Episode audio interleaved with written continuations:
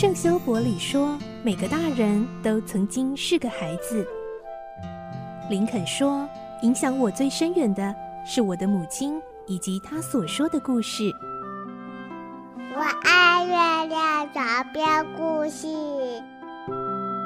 晚安，月亮床边故事。小青姐姐邀请每一位大孩子、小孩子一起听故事，不管多忙，也要和你一起听故事。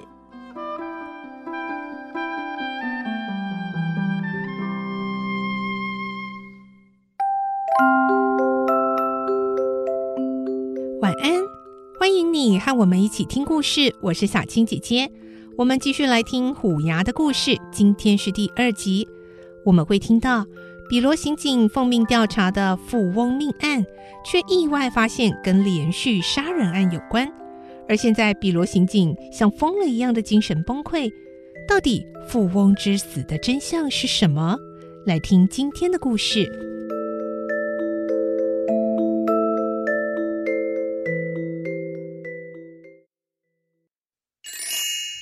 亚森罗平传奇系列《虎牙》第二集《富翁之死》。不一会儿，来了一名绅士，他敲了敲局长室的门，然后走进来。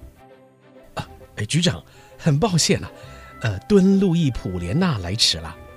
啊，普莲娜先生，啊，很高兴见到你。两个人亲切的握手。敦路易普莲娜是西班牙贵族，在巴黎很有名望，所以达马里杨局长对他特别客气。霍莲娜先生，今天劳您大驾，是想要跟您研究关于某人的遗产继承权问题。呃，因为您已经被指定为两亿法郎的继承人。啊，我我是那个庞大遗产的。啊。呃，现在还没确定由谁继承，因为这件事来得太突然，因此需要向您解释，您才能够了解它的缘由。啊，大约是四十年前，法国中部圣提甘努市的一栋大楼里，住着姓卢森尔的年轻三姐妹，大姐叫埃露姆林，二姐叫伊丽莎彼得。小妹叫阿尔满特，另外还住着一位名叫比克多尔苏普兰的少年，呃，他是三姐妹的堂兄弟。埃路姆林长大后呢，和英国人莫林敦结婚，育有一子，名字叫做呃科斯莫。后来他们一家三口搬去美国，从此莫宁敦的事业一帆风顺，累积了许多财富。夫妇俩去世后，留给儿子科斯莫四亿的财产。哦，这么说，科斯莫就非常富有了。啊，奇怪，您叫他科斯莫，连称呼也没有，你们的关系很好吗？哦，我和他是多年老友，不过他从美国回来之后还不曾见面呢。哦，原来您是他的老友。难怪科斯莫先生在遗嘱里指明您是他的继承人。啊，呃，科斯莫的遗嘱，他他去世了吗？您还不知道吗？他在上个月的今天突然去世，听说是患了流行性感冒。他依照医生的指示打了一针，没多久，科斯莫就突然痛苦不堪，身上还出现褐色斑点。最后不治而死。经过医生诊断，死因是针管消毒不干净所致。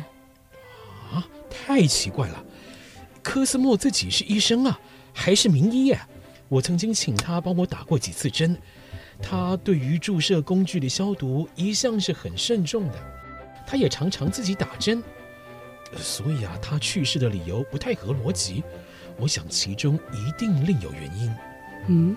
可是，医生的确写了一份因注射器具消毒不干净而致死的诊断书啊！哎，那一定有问题啊！好了，我们暂时不谈这个。科斯莫的遗嘱里写了些什么？局长拉开抽屉，从档案中抽出一份卷宗，告诉普莲娜：“啊，这就是科斯莫先生的遗嘱。他在患流行性感冒期间，亲自写了这份遗嘱，再交给公证人路比尔兹保管。啊，对了，现在也该请路比尔兹先生到这里。”局长按了一下电铃。吩咐秘书请公证人到局长室。公证人来了之后，局长就打开卷宗，念了一遍遗嘱。以下是科斯莫·莫宁顿的遗嘱。啊，还写着：“我有两亿法郎的财产，我死后，请将它交给我母亲的妹妹伊丽莎彼得·卢森尔或她的子孙。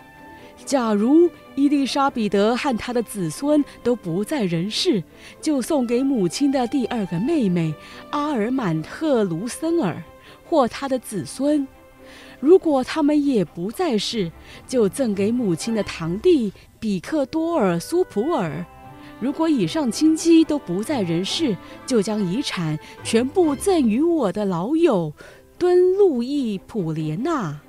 委托巴黎市警察局寻找这些遗产继承人，所需费用由遗产支付。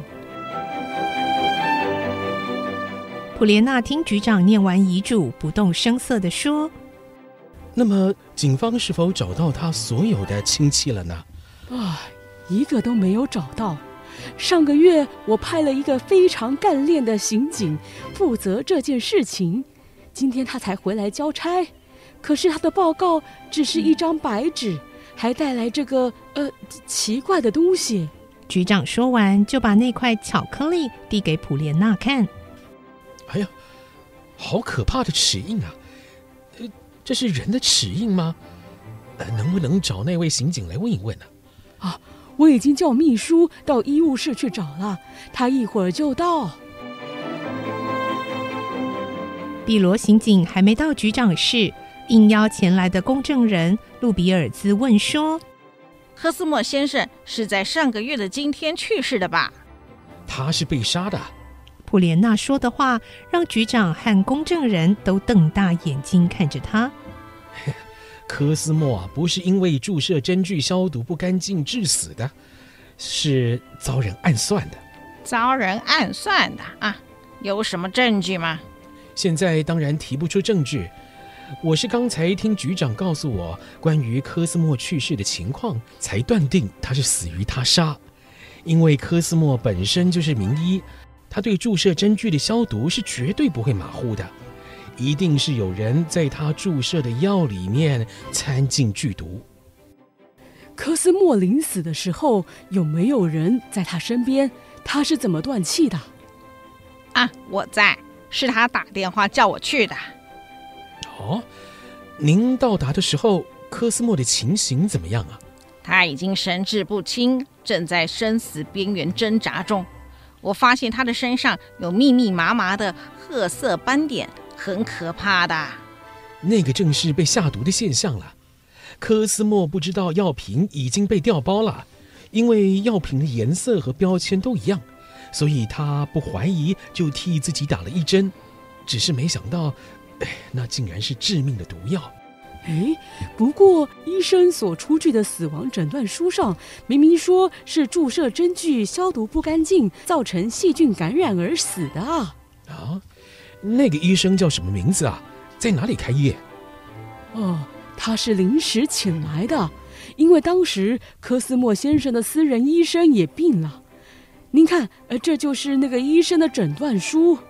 局长从档案柜里找出诊断书，翻开一看，上面署名培拉波安，地址是乐斯多街十四号。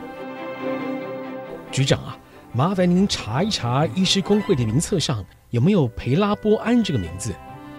普莲娜要求局长查阅医师工会的名册，局长查不到名叫培拉波安的医生。哈哈，他就是冒牌医生。没错，这是一起谋杀案，这才是科斯莫先生真正的死因。比罗刑警刚才在这里告诉秘书，一个月前的今天发生了凶杀案嘛？嘿，那就对了。被杀的就是科斯莫先生。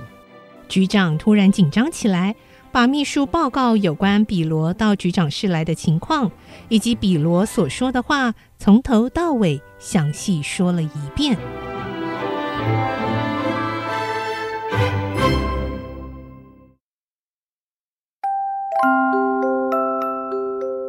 今天的故事就听到这里喽，明天再继续来听虎牙的故事。我是小青姐姐，祝你有个好梦，晚安，拜拜。小朋友要睡觉了，晚安。